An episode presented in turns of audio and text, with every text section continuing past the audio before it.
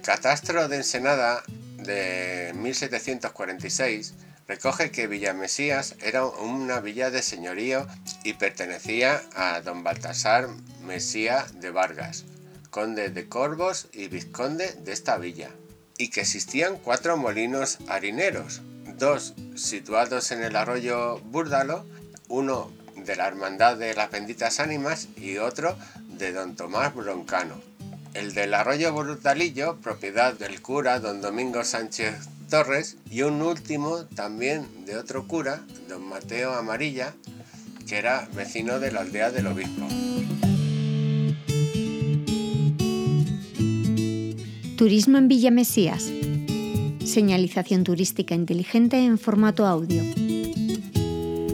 Molinos de Búrdalo. Hasta hace muy pocos años, las localidades con el más mínimo cauce de agua contaban con su propio molino harinero. En el caso de Villamesías, llegó a tener varios. En Villamesías aún se conservan restos del molino propiedad del tío Calata y otros de la iglesia, se situaban a lo largo del río Búrdalo. Actualmente están derruidos, pero se han convertido en testigos mudos del pasado agrícola de esta localidad, que tuvo una floreciente industria harinera. De hecho, se han estado usando estos molinos hasta hace poco tiempo relativamente. Al molino del tío Calata llegamos por una calleja que parte de la calle Gabriel y Galán. Si lo bordeamos acercándonos al río podemos ver los oxidados engranajes con los que funcionaba antiguamente. Si subimos arriba, veremos las conducciones por donde se precipitaba el agua que hacía posible la molienda del grano. A 300 metros de aquí se encuentran los restos de otro molino, el que era de propiedad de la iglesia. Está en peor estado de conservación, pero merece la pena llegar hasta él por la vereda, remontando el río, porque desde allí se contempla una buena panorámica del pueblo y de los charcones del Búrdalo. Ambos molinos eran accionados mediante rodeznos y necesitaban disponer de un caudal constante, como el de nuestro río Búrdalo. Para ello hacían llegar sus aguas desviándolo hasta el molino por una acequia.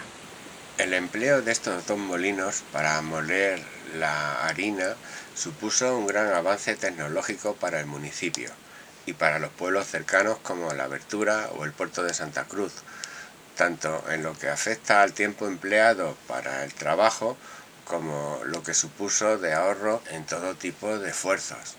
No debemos olvidar que fue la actividad industrial de mayor trascendencia para la sociedad, habida cuenta eh, la importancia que tuvo y aún tiene en la dieta alimenticia extremeña. El molino hidráulico harinero surge por primera vez en la época romana con sus dos variedades, de rueda horizontal y de rueda vertical.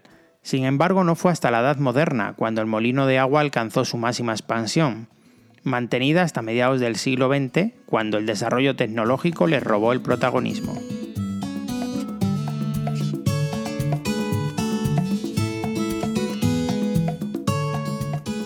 Los paisajes cambiarán notablemente dependiendo de la estación del año en la que visites esta zona. Por eso se recomienda hacerlo en primavera, por la explosión que se produce en toda la Tierra, o en invierno, por el aspecto del río embravecido por las lluvias, aunque durante todo el año ofrece un marco incomparable para disfrutar de un sorprendente entorno rural.